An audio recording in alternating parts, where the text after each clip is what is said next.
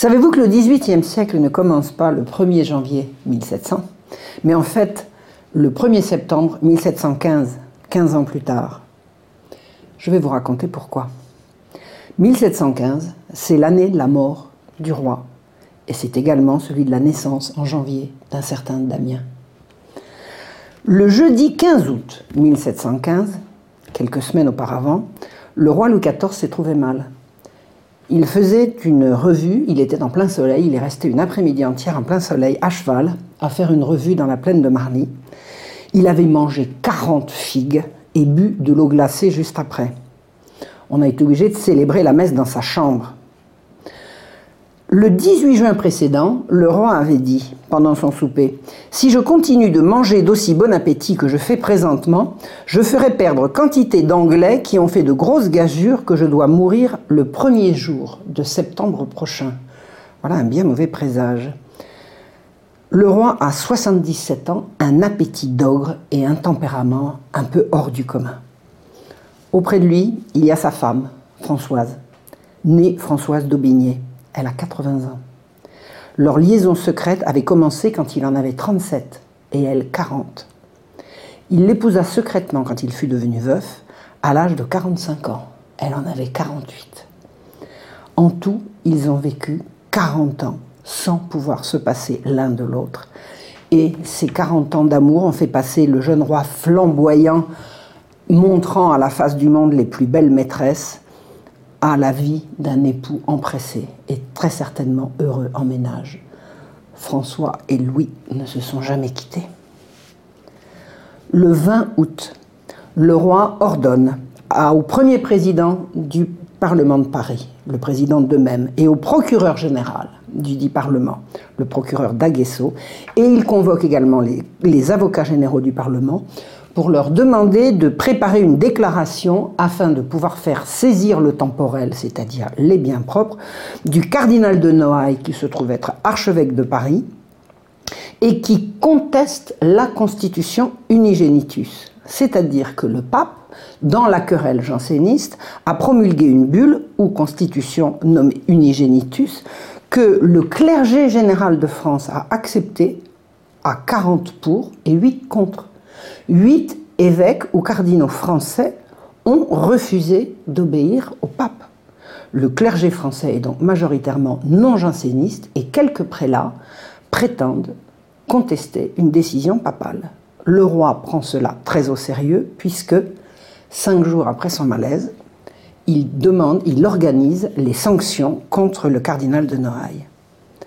Le lendemain, mercredi 21, le roi va décidément très mal il devient incontinent, c'est-à-dire il se souille sans même s'en apercevoir.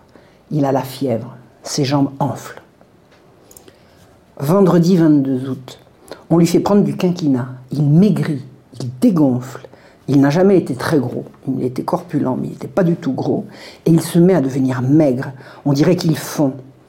Il ne peut recevoir le nouvel ambassadeur du Portugal, qui trouvera porte close, Sa Majesté ne peut pas.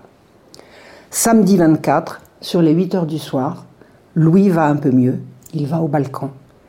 Il ouvre le balcon et se se présente à la fenêtre et il entend Vive le roi Alors il prend son chapeau, il leur fait un grand salut majestueux en disant Messieurs, je vous remercie de bon cœur. Et il rentre. Dimanche 25, c'est le jour de la Saint-Louis. Des réjouissances sont prévues, elles n'auront pas lieu. On n'allumera pas les grandes eaux dans le parc. À 9 h du soir, on couche le roi et on pense qu'il va entrer en agonie. On lui apporte le saint viatique. Lundi 26, on pense que c'est la fin. Alors il fait venir le duc d'Orléans, son neveu, et les princes du sang, et il leur demande de s'entendre, pour eux-mêmes, mais pour le royaume. Il leur demande de soulager le peuple, ce qu'il n'a pu faire de son vivant comme il l'avait résolu, ce dont il est très fâché. En fait, les dernières années du règne de Louis XIV ont été marquées par des guerres qui ont causé au peuple une misère effroyable. La paysannerie a été ruinée non pas tant par le déplacement des troupes que par la saisie des grains, des fourrages et des bêtes, le logement des soldats et le brigandage. La guerre dévore le paysan sur le dos duquel elle se fait, même si le paysan ne fait pas la guerre et qu'il ne la voit pas. La guerre le dévore. Et Louis XIV a fait beaucoup de guerres. Il fait venir son arrière-petit-fils, le petit Louis, qui sera bientôt Louis XV. Il est né en 1710, il a donc 5 ans, en pleine guerre de succession d'Espagne. Il est le neveu du roi d'Espagne, Philippe, et lui-même, Philippe, deuxième fils du grand dauphin. Le grand dauphin est le fils de Louis XIV et le grand-père du petit Louis. Il est mort de la variole le 14 avril 1711. Son père, le petit dauphin, donc fils du grand dauphin, est mort avec son épouse les 8 et 12 février 1712 d'une rougeole maligne. Enfin, son frère aîné, le duc de Bretagne, est mort le 8 mars 1712. Rendez-vous compte, en 11 mois de temps, le grand roi a perdu toute sa descendance. Tout le monde l'a vu pleurer son fils bien-aimé. Il ne lui reste plus que cet enfant de 5 ans. Mon enfant, lui dit-il, vous allez être un grand roi. Ne m'imitez pas dans le goût que j'ai eu pour les bâtiments, ni dans celui que j'ai eu pour la guerre. Tâchez au contraire d'avoir la paix avec vos voisins. Rendez à Dieu ce que vous lui devez, reconnaissez les obligations que vous lui avez, que vous lui avez, faites-le honorer par vos sujets, suivez toujours les bons conseils, tâchez de soulager vos peuples, ce que je suis assez malheureux pour n'avoir pu faire. Il embrasse le petit garçon. Mon cher enfant, je vous donne ma bénédiction de tout mon cœur. On retire le petit Louis. Il le réclame de nouveau. Faites-le revenir. Il l'embrasse de nouveau. Il lève les bras au ciel et le bénit. Un an plus tôt, en juillet 1714, le roi avait ordonné que le duc du Maine et le comte de Toulouse, ces bâtards légitimés, c'est-à-dire les enfants qu'il avait eus hors mariage avec une femme également mariée, Madame de Montespan, il avait voulu que ces bâtards fussent déclarés capables de succéder à la couronne dans le cas seulement qu'il ne restât aucun prince légitime de la maison royale. Qu'est-ce que cela signifiait? Éviter les troubles inévitables qui se, passeraient si le petit Louis, futur Louis XV, venait à mourir après une telle hécatombe. Le roi ne voulait faire aucun favoritisme à l'égard de ses enfants, de ses bâtards légitimés. La résolution qu'il avait prise n'était pas tant l'effet de son affection pour les princes, ni si digne de sa tendresse, que de son amour pour ses peuples. Après tant de pertes de tant de princes du sang royal, il avait jugé qu'il était de sa prudence de prévoir ce qui arriverait dans son royaume si Dieu enlevait à la France jusqu'aux dernières espérances d'une maison qu'il conserve depuis tant de siècles le roi avait ouvert la succession à des bâtards. Le roi avait fait l'impensable, l'impossible. Le roi signa un codicile qui déclara le duc d'Orléans régent jusqu'à la majorité du petit Louis XV. Il fit du duc du Maine, son premier bâtard légitimé, le tuteur du petit garçon, de Hercule de Fleury, un évêque, l'évêque de Fréjus, qui serait son précepteur, et il nomma la duchesse de Ventadour sa gouvernante. Le roi a la gangrène. On lui charcute les jambes à vif, on lui arrache des morceaux de chair, il souffre la mort. On fait venir un médecin de Beauvais qui, qui propose des plantes dont il fait un emplâtre sur la jambe et sur la cuisse, et la gangrène s'arrête. Mais c'est trop tard pour le roi. Le 30, il fait venir les princesses et les dames de la cour. Il fait ses adieux à sa femme Françoise, à qui il demande de se retirer de Saint-Cyr. Tout le monde pleure. Puis il donne des ordres pour expliquer de quelle manière le petit roi sera vécu de deuil et comment les appartements devront être meublés au château de Vincennes où il demande qu'il réside.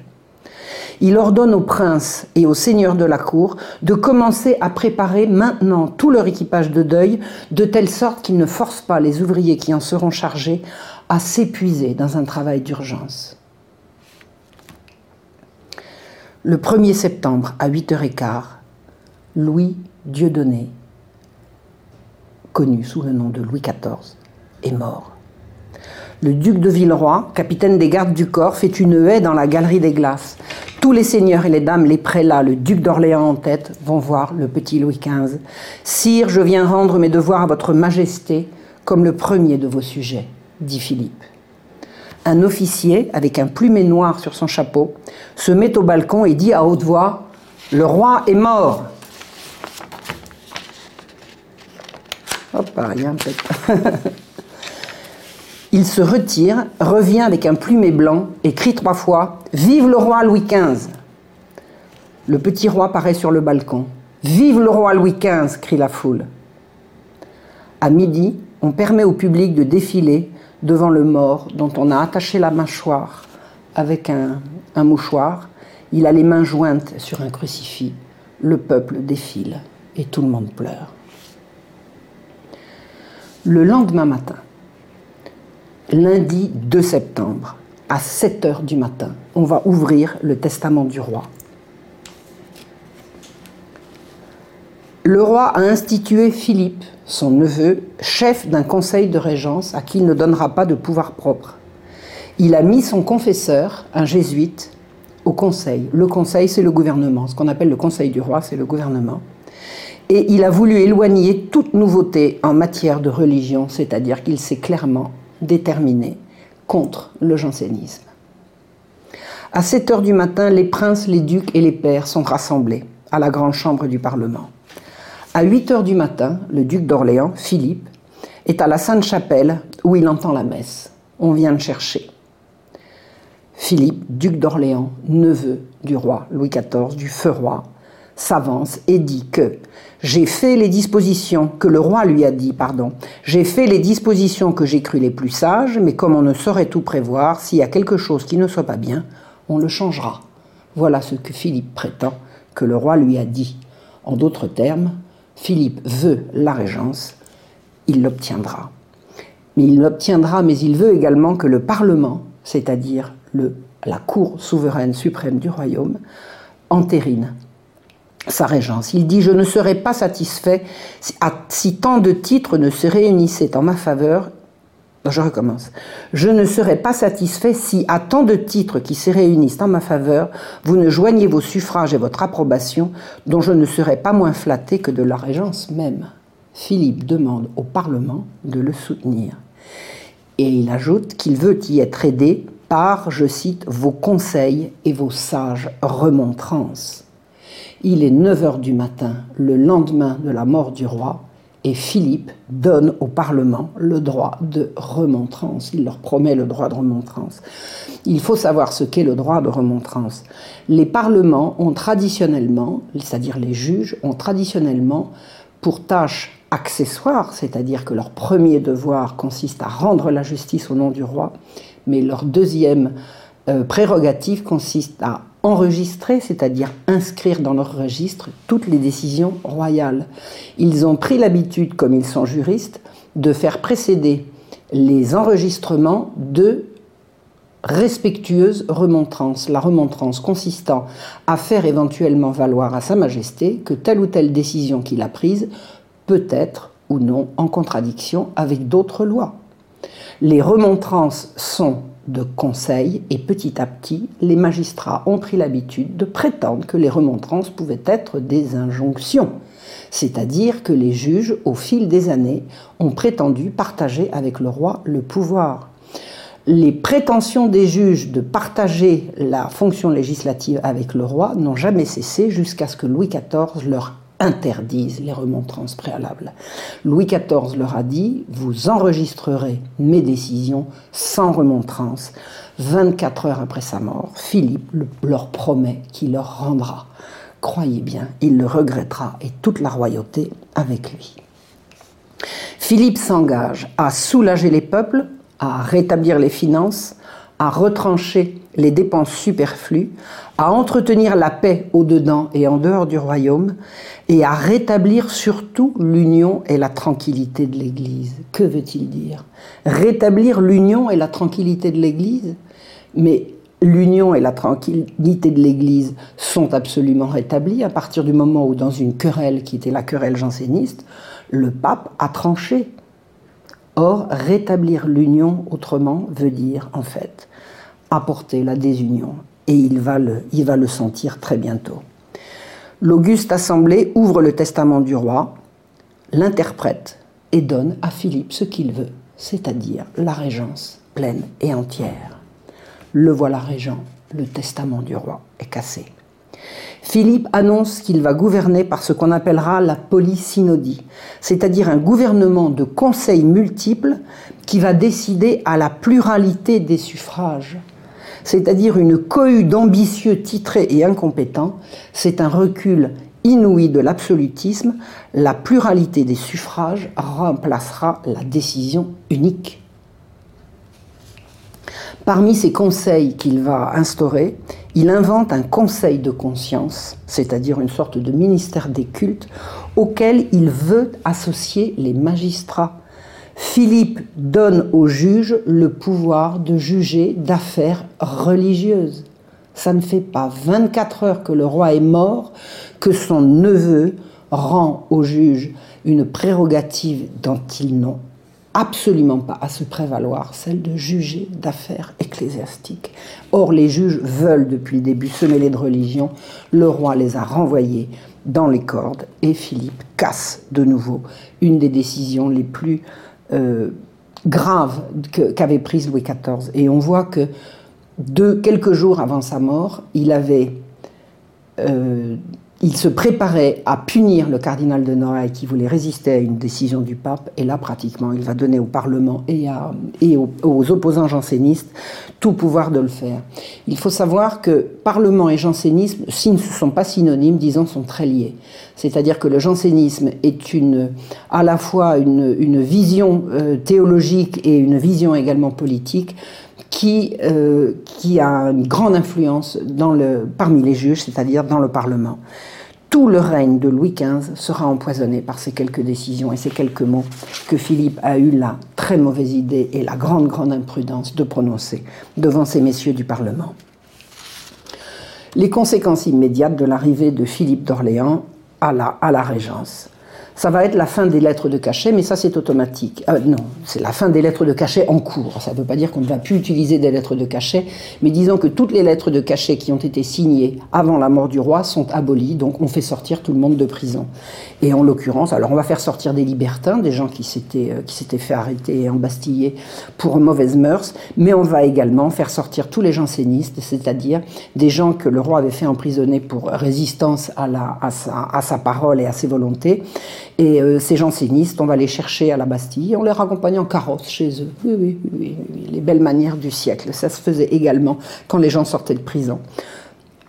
On remet les dettes les gens qui étaient en prison pour dette, ça se faisait beaucoup à l'époque, le régent ouvre de sa cassette pour payer les dettes des gens emprisonnés pour dette et les faire ainsi libérer. C'est une façon de, souligner un, joyeux avènement et certainement de se faire bien voir, mais pourquoi pas, c'est le moment ou jamais. Le père Tellier, qui était confesseur du feu roi, c'est un jésuite, accompagné d'un autre père qui s'appelle le père du Trévoux, vient voir le régent et lui dit Je viens, monseigneur, pour rendre mes devoirs à votre Altesse royale et pour savoir en même temps ce qu'elle a résolu de décider de ma personne. Et à quoi le prince Philippe d'Orléans répond Mon père, vous me prenez pour un autre, c'est à vos supérieurs à disposer de vous et nullement à moi. Et là, le père Tellier a compris que le ton avait changé à l'égard des jésuites. Le 3 septembre, deux jours après la mort du roi, l'ambassadeur d'Angleterre vient voir Philippe pour lui offrir de l'argent et l'ambassadeur de Hollande vient lui offrir des troupes pour lui assurer à lui la couronne de France en cas que le jeune roi viendrait à mourir. Qu'est-ce que ça signifie? Ça veut dire que l'Angleterre et la Hollande, puissance protestante pour autant qu'on se souvienne, mise sur le régent Philippe en cas de décès du petit roi. Ce n'est qu'un début on voit que l'Angleterre pointe son nez dans les affaires de la France. Toutes les décisions qui ont été prises au Parlement le 2 septembre doivent être entérinées par le roi. Le roi a 5 ans, mais il est le roi quand même, sous réserve que le régent est là. Il va assister à un lit de justice. Qu'est-ce que c'est qu'un lit de justice? Le Parlement rend la justice au nom du roi en son absence. Quand le roi se présente au cours d'une cérémonie qu'on appelle un lit de justice, la délégation de pouvoir est abolie et toute décision prise en présence du roi est immédiatement exécutoire. Donc les décisions qui ont, qui ont, été prises au Parlement le 2 septembre ne seront valables qu'en présence du roi, le petit roi, et il est prévu qu'il vienne le samedi 7 euh, tenir son premier louis de justice, mais comme c'est un petit garçon, il a fait un gros caprice, il n'a pas voulu manger, il a fait une grosse colère. Madame de Ventadour lui a couru derrière, certainement elle l'a grondé, on l'excuse, tout le monde était prêt pour le lit de justice. Des messieurs viennent à cheval raconter à ces messieurs qu'il faut qu'ils rendent, que le petit roi n'est pas encore, enfin que le roi, on dit Sa Majesté déjà, mais disons que le, roi est bien désolé d'être obligé de reporter le lit de justice et on attendra le mardi suivant. Non, le jeudi suivant. Le mardi 10, le corps de Louis XIV arrive à Saint-Denis à 6 heures du matin. Enfin, le jeudi 12 septembre, a lieu le lit de justice. Le petit roi, était joli comme un cœur dans un bel habit violet, il vient, il marche, il est tenu en lisière. La lisière, c'est une espèce de cordon par Madame de Ventadour. Madame de Ventadour, c'était sa gouvernante. Elle ne lâchait jamais. Le petit roi marchait, elle le tenait comme ça avec un, cordon de velours. Donc, euh, le petit roi, tenu en lisière par Madame de Ventadour, se présente en lit de justice. Et il dit Je suis venu, messieurs, étant bien aise de vous donner des marques de ma bienveillance. Mon chancelier vous dira mes intentions. Et à ce moment-là, le chancelier prend la parole toutes les décisions du 2 septembre sont validées. Le malheureux petit roi vient d'assister à ce qui va empoisonner tout son règne. Le changement de ton est euh, notable à la cour. Je vais vous donner un exemple. Le 21 septembre, on introduit un gentilhomme de Périgord qui a réussi à obtenir une audience auprès de Philippe. Et très impressionné d'être devant une, une, Altesse royale, il plonge à genoux devant le duc d'Orléans qui lui dit Levez-vous, monsieur, je ne parle à personne dans cet état, remettez-vous quelques instants et vous parlerez. Ce gentilhomme se dit en tremblant Monseigneur, puis-je me croire ici en sûreté? Je ne dis pas seulement votre présence, mais pendant tout le temps que je serai obligé de rester à Paris. Oui, lui dit Philippe, je vous ordonne de revenir tel jour afin d'avoir réponse sur le contenu de votre mémoire. Et là, Philippe prend connaissance du mémoire de ce gentilhomme. Et pendant qu'il le lit, il, jette des regards d'indignation en direction du ministre qui est mis en cause, parce que ce monsieur est venu se plaindre d'un ministre, c'est pourquoi il avait peur. Philippe frappe du pied et il regarde le ministre d'un ton terrible en disant Cela est bien indigne, monsieur. Puis il dit au gentilhomme Monsieur, prenez la peine de revenir ici tel jour comptez que je vous rendrai bonne justice et que vous serez en sûreté tant que vous resterez à Paris. Le début de la Régence va être un moment de total bouleversement. C'est le cardinal de Noailles que Philippe a nommé pour siéger au Conseil de conscience. Le cardinal de Noailles a refusé la bulle du pape qui dit que le jansénisme est une hérésie. Et Philippe pense néanmoins qu'il pourra en terminer avec le conflit. Philippe le met là en se disant j'ai besoin de rester bien avec le pape, j'ai besoin de faire la paix avec les jansénistes. Ce cardinal de Noailles pourra certainement faire le lien entre les uns et les autres. Comment a-t-il pu se méprendre à ce point? À la Sorbonne. La Sorbonne, c'est la faculté de théologie. Un certain Lemoine demande s'il est judicieux que le cardinal de Noailles, qui a refusé la bulle unigenitus, prenne la tête de la compagnie qui rendra hommage au nouveau roi. Qu'est-ce qu'il vient de dire là? On le menace et on l'oblige à aller demander pardon à son éminence. C'est-à-dire que dire que le cardinal de Noailles, qui se trouve être archevêque de Paris, a une position contraire à celle du pape, donc hérétique, vous fait déclencher les foudres de la faculté de théologie. On a fait revenir tous les théologiens jansénistes qui avaient été exilés par Louis XV, par Louis XIV. On a fait sortir ceux qui étaient en prison. Deux cardinaux, Rohan et Bissy viennent dire à Philippe qu'ils avaient été chargés par Louis XIV de terminer l'affaire Unigenitus, c'est-à-dire de faire rentrer ceux des prélats qui étaient opposés à la bulle, de les faire rentrer dans le rang. Et Philippe leur dit, et moi messieurs, je vous en tiens déchargés, n'y pensez plus, il aurait été bien plus à propos que vous ne en fussiez pas tant mêlés. Philippe fait tout ce qu'il faut pour avoir la guerre avec les jansénistes, il l'aura. à Rouen. Un jésuite qui sent venir le danger dit pendant une homélie à la cathédrale de Rouen, n'est-il pas surprenant de voir que ceux qui sont à la tête des affaires renversent aujourd'hui ce que la sagesse du roi avait établi? Il est bien évident que pour les jésuites, les positions de Louis XIV de condamnation d'un jansénisme qui était de toute façon condamné par le pape étaient la sagesse, et il voit que Philippe, au début de sa régence, renverse tout ce que le roi avait fait. Eh bien, des poursuites judiciaires sont engagées contre ce jésuite. Un marchand vient déposer qu'il était au sermon auprès d'un autre jésuite et qui anticipait et répétait tout ce que le prédicateur disait en chair. Trois autres témoins viennent dire la même chose. Et le lendemain, on trouve placardé à la porte de la cathédrale Le public est averti que l'insolent jésuite qui débita tant de sottises dans l'église Notre-Dame de Rouen dimanche dernier n'y prêchera pas aujourd'hui, puisque le magistrat ne réprime point la fureur de ces pestes publiques et de ces meurtriers de nos rois. On disait que les jésuites voulaient la mort des rois. Tout bon français doit faire main basse sur ces scélérats qui sont de la compagnie de Jésus comme Judas en était. C'est-à-dire que c'est une lettre d'insulte et de menace à l'égard des jésuites, c'est de la diffamation publique contre les jésuites, c'est signé, c'est calomnié et c'est odieux. Les meurtriers de nos rois, les appelle-t-on, c'est une calomnie, c'est la calomnie habituelle. C'est un coup des jansénistes, on les reconnaît.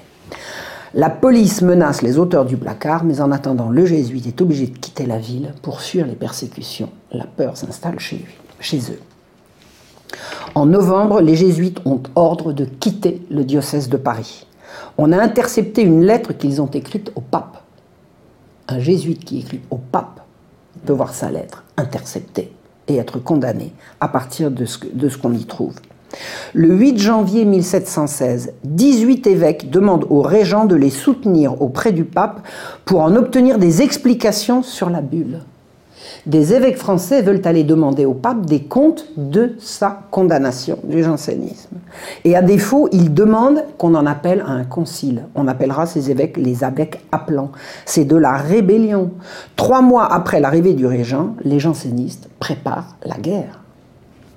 À Reims, trois curés en appellent comme d'abus contre leur archevêque qui les a excommuniés pour refus de la bulle. Qu'est-ce que ça veut dire? À Reims, des prêtres ont refusé d'accepter la bulle du pape. Ils sont là pour obéir à leur hiérarchie. Leur évêque les a excommuniés pour hérésie.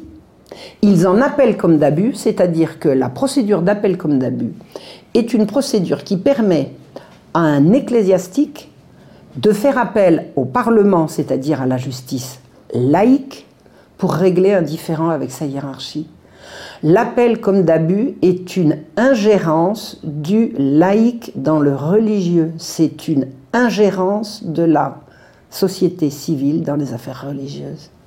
Et la procédure d'appel comme d'abus est utilisée par ces curés, elle est reçue au Parlement et le Parlement va juger l'évêque de Reims pour avoir excommunié des prêtres qu'il a jugés hérétiques.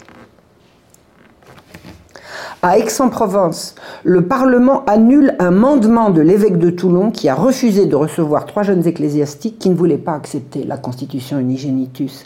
C'est encore une ingérence du laïc dans le religieux. Le Parlement, c'est-à-dire les juges laïcs, condamne, annule un mandement religieux d'un évêque qui, dans le cadre de sa fonction d'évêque, a condamné, a refusé de recevoir des ecclésiastiques qui refuser de plier à une décision du pape concernant une doctrine jugée hérétique. L'archevêque d'Arles écrit que ceux qui refusent d'accepter la constitution unigenitus, c'est-à-dire ceux qui refusent de condamner le jansénisme et de s'y soumettre, sont plus excommuniés que ne le fut Adam après avoir mangé le fruit défendu. Le Parlement demande des poursuites contre une publication jésuite. Les jésuites publient des textes qui s'appelle Les Toxins, euh, une petite publication qui s'appelle Les Toxins, le Parlement les fait censurer. Le cardinal de Noailles interdit la confession et la prédication aux jésuites sur toute l'étendue de son diocèse. Le 5 octobre 1716, représentation au régent d'un mémoire, on présente au régent un mémoire disant que 40 jésuites ont réduit et 40, ont 40 000 hommes de guerre sur pied au Paraguay où ils ont réduit le peuple en esclavage. On raconte aux régents que les œuvres des jésuites au Paraguay qui ont réussi à faire échapper toute la population guarani à la mise en esclavage par les, esclavagistes euh, euh, européens, on raconte que c'est en fait les jésuites ont réduit ce peuple en esclavage à la Toussaint 1716, un jésuite vient prêcher devant le roi. Il en reçoit l'interdiction du cardinal de Noailles. Or, le cardinal de Noailles a juridiction sur Paris certainement et son diocèse, mais pas sur la maison royale. Donc le jésuite passe outre et il dit au roi Il me semble, sire, voir l'âme du roi, votre bisaïeul, à genoux au pied du trône du Dieu Tout-Puissant, lui demandant de donner à votre majesté le même zèle et la même fermeté qu'il a eu pendant toute sa vie pour défendre et pour protéger l'Église de France contre toutes sortes d'hérésies nouvelles et surtout contre celles qui l'affligent actuellement. En représailles, le 12 novembre, le cardinal de Noailles écrit aux jésuites qui n'avaient pas bien compris Faisons à chacun de vous très expresse inhibition et défense de s'ingérer à l'avenir des dites fonctions en aucune église, chapelle, oratoire ou autre lieu généralement quelconque, sous quelque prétexte que ce soit dans toute l'étendue de notre diocèse, à peine contre les contrevenants de suspension ipso facto et d'être procédé extraordinairement et par les voies qu'il appartiendra. On dira toujours que les jésuites, les jansénistes ont été persécutés par les jésuites Certainement, dans le règne précédent. Voilà ce qui se passe sous le règne de Louis XV et pendant la Régence. Le pape donne ordre, écrit au cardinal de Noailles, pour lui donner ordre de se soumettre. Il acceptera la constitution unigenitus, c'est tout. Et il exhorte le régent à se faire obéir. Or, au même moment, des curés jansénistes parisiens supplient le cardinal de Noailles de ne pas plier et lui disent que eux, curés de Paris, ne veulent pas de la Constitution unigenitus. Et si le cardinal de Noailles plie, eux sont prêts à lui désobéir. Le parti janséniste, en fait, redoute que le cardinal de Noailles ne cède au pape. En l'occurrence, ils ont raison. Le cardinal finira par céder, mais pas tout de suite. En fait, le régent a rallumé la querelle janséniste et a autorisé l'ingérence du Parlement, c'est-à-dire des juges civils, dans les affaires religieuses.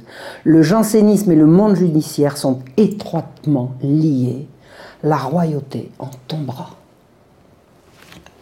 Le deuxième engagement de Philippe a été la remise en ordre financière.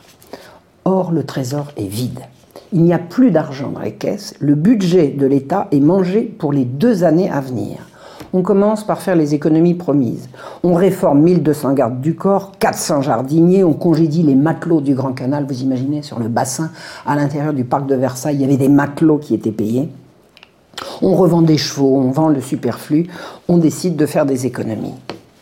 Mais un certain Legras demande audience au régent et lui dit voilà, Monseigneur, j'ai travaillé chez un financier qui a fourni des vivres et des fourrages et des munitions de guerre. Je vous rappelle que les dernières années du règne de Louis XIV ont été des années de guerre.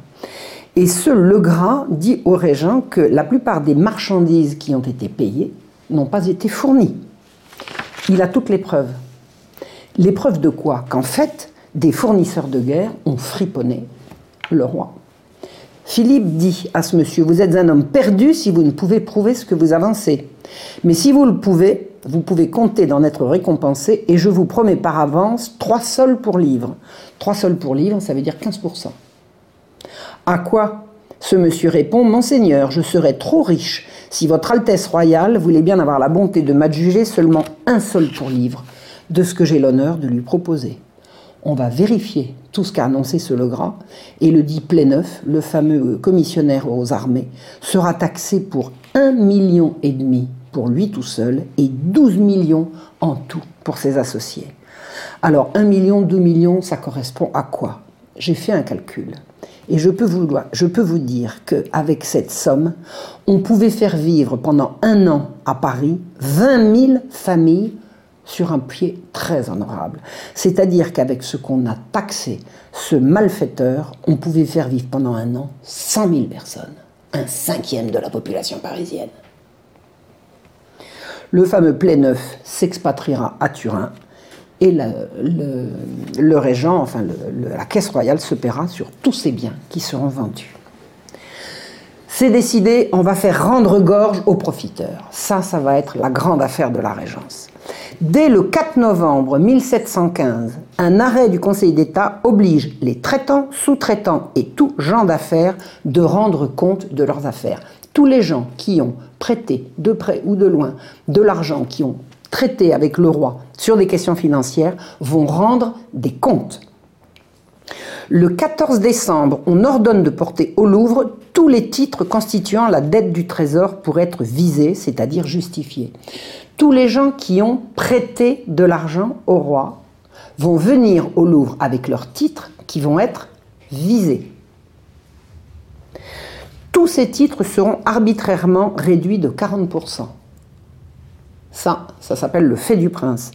Et ceux qui ne viendront pas présenter leurs titres seront annulés. Voilà. Ensuite, on va établir une chambre de justice de 32 juges pour examiner les comptes de toutes les personnes qui ont fourni aux armées depuis 1689. On leur interdit de quitter leur domicile à plus d'une lieue et l'interdiction vaut pour leurs caissiers et leurs commis. On vient chercher un certain Mio chez lui. On ne trouve pas. On cherche. On monte au grenier. Il n'y est pas. On fouille et on le trouve sous des bottes de foin. Par ici, monsieur, vous allez être entendu par la Chambre de justice. Ensuite, on conduit à la Bastille un certain Paul Poisson de Bourvalet. Alors écoutez, c'est très intéressant qui est ce Bourvalet. Il a commencé sa carrière comme laquais, satire domestique. Ensuite, il est devenu facteur. Ensuite, il est devenu huissier. Ensuite, il est devenu piqueur à la construction du pont royal. Piqueur, c'est un conducteur de travaux. Et ensuite, il est rentré dans la finance, avec les relations qu'il a pu se faire en montant de la sorte. On l'arrête pour avoir fait sortir du royaume pour 19,2 millions de livres en louis d'or. Pour avoir fait passer sous son nom à la Banque de Venise 8 millions. Pour avoir envoyé pour 8 millions de louis d'or à Genève on entre chez lui. On enlève six charrettes de meubles précieux, dont trois charrettes d'argenterie immédiatement portées à la monnaie et mises en pièces sans aucun égard pour la beauté de la façon. On vendra 30 chevaux d'Angleterre et d'Espagne. Et tous les jours qu'on vient chercher le sieur Bourvalet pour le mener devant la chambre de justice, il arrive en larmes. On va s'occuper de lui et de sa femme. On va faire donner 12 chemises pour lui et 12 chemises à sa femme qui va loger chez un, de ses commis. Et on lui alloue 6 francs par jour que la chambre de justice lui a assigné sur la cassette du roi. Enfin, sur la cassette du royaume, disons. Il sera taxé de 4 4 millions de livres et sa maison sera intégralement saisie. Si vous voulez l'admirer, elle est place Vendôme, c'est l'actuel ministère de la Justice. Bourvalet, on disait qu'il pouvait occuper à lui tout seul une chambre de justice pendant 4 ans, tellement il avait volé. Mais Bourvalet et Mio ne sont que les premiers, disons, les plus connus. La chambre de justice ne va pas chômer. Une dénonciation fait envoyer des commissaires au Châtelet avec des archers et des manœuvres armés de pioches et de marteaux dans une maison rue du Temple. Alors je vous ai dit que le, régent avait dit que les dénonciations qui pouvaient être, qui étaient bien évidemment suivies de, de, de, des faits, enfin je veux dire qui pouvaient être euh, qui ne se faisait pas en vain, euh, apportait bien évidemment récompense à celui qui avait dénoncé. Donc sur une dénonciation, des commissaires au Châtelet arrivent avec des, avec des archers, des pelles, des pioches dans une maison de la rue du Temple. Et là, ils fouillent. Ils fouillent partout, ils montent dans les chambres, ils montent dans les greniers, ils descendent à la cave, ils vont même jusqu'à dépaver la cour et ils trouvent rien. Vous savez pourquoi? Poisson d'avril. On s'amuse bien à Paris. Un homme d'affaires vient voir un jour le procureur général de la Chambre de justice et lui dit Je viens vous dénoncer un homme qui a 5 millions de biens. Mais avant de vous en dire le nom, je vous prie de m'assurer, de m'en assurer le cinquième par un écrit signé de vous, puisque la déclaration de roi le porte. Alors le procureur dit Mais bien évidemment, monsieur. Et il lui signe la promesse.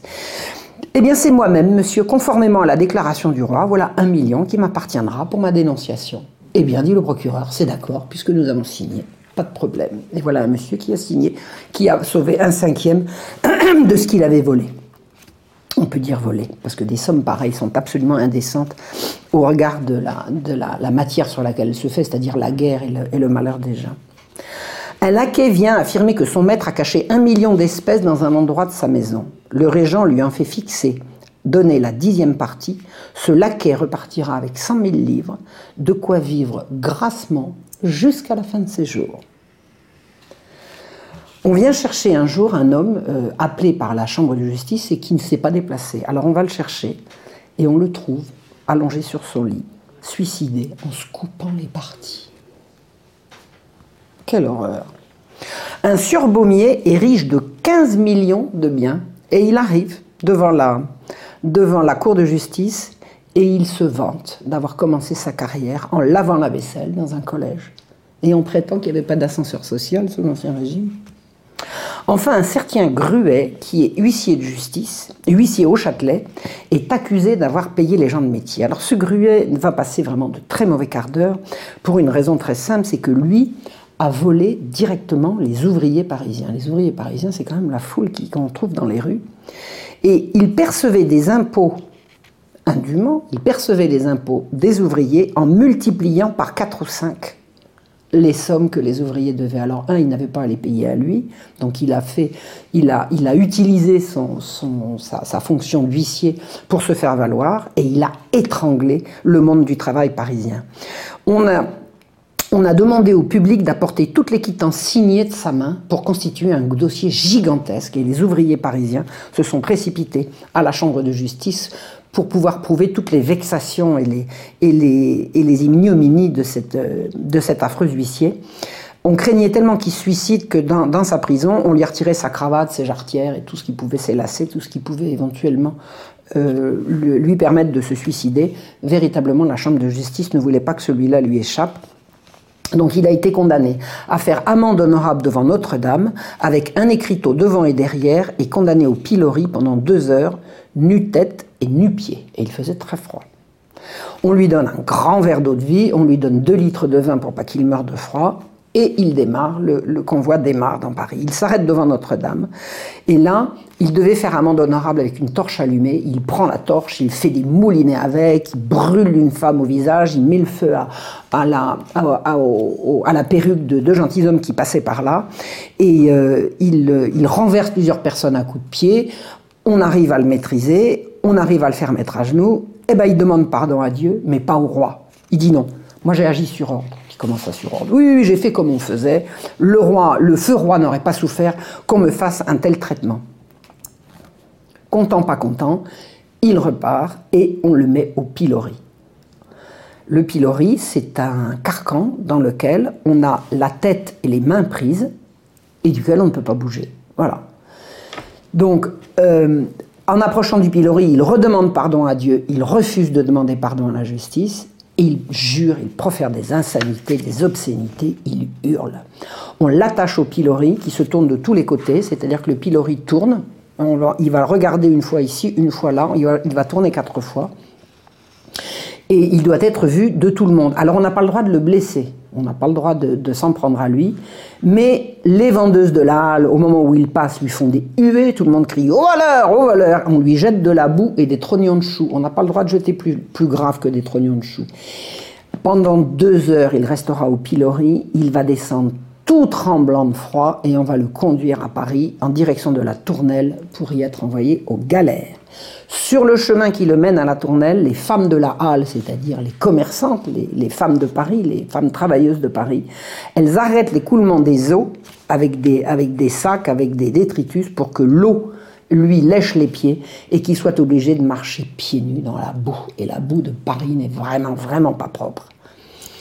Ce monsieur est parti, mais on n'a pas oublié sa femme et ses enfants. La Chambre de justice a accordé à sa femme une pension viagère de 800 livres et autant à chacun de ses trois enfants. Un honnête travailleur, qui n'était pas dans la pauvreté, vivait à cette époque avec 600 livres par an. On en accorde 800 à son épouse et à chacun de ses trois enfants, avec faculté à sa femme de la résigner à l'un ou à l'autre de ses trois enfants, et à chacun des trois enfants de se la résigner à l'un ou l'autre à leur mort. De quoi vivre décemment. On a puni le malfaiteur, mais ni sa femme ni ses enfants. Personne n'est épargné par la Chambre de justice. Un certain Dumetz, président en Chambre des comptes, se rend chez lui en traversant la place qui le mène chez lui dans une chaise à porteur. Une grande haie d'archer bloque la chaise à porteur, oblige le sieur Dumetz à descendre de sa chaise à porteur, de monter dans un fiacre qui va le mener en prison. On arrête un jour 14 charrettes chargées de vin en route pour l'Allemagne. On ouvre les barriques de vin et on trouve 5 millions de louis d'or, excusez du peu. L'ancien chancelier Pontchartrain, chancelier, vous savez ce que c'est, c'est l'équivalent de ministre de la Justice. Le chancelier est un personnage considérable. L'ancien chancelier de Partrin, Pontchartrain, fait comme les autres sa reddition des comptes. On lui demande un état de sa fortune. Et on lui demande par la même occasion de présenter son contrat de mariage. Il n'est pas question d'aller cacher sur, le patrimoine de madame ce qui appartient à monsieur ou réciproquement. Personne ne sera épargné on arrête un certain Mélin, par ordre de la Chambre de justice, qui a fait des gains immenses sur les blés en 1709 et 1710. Savez-vous ce que ça veut dire?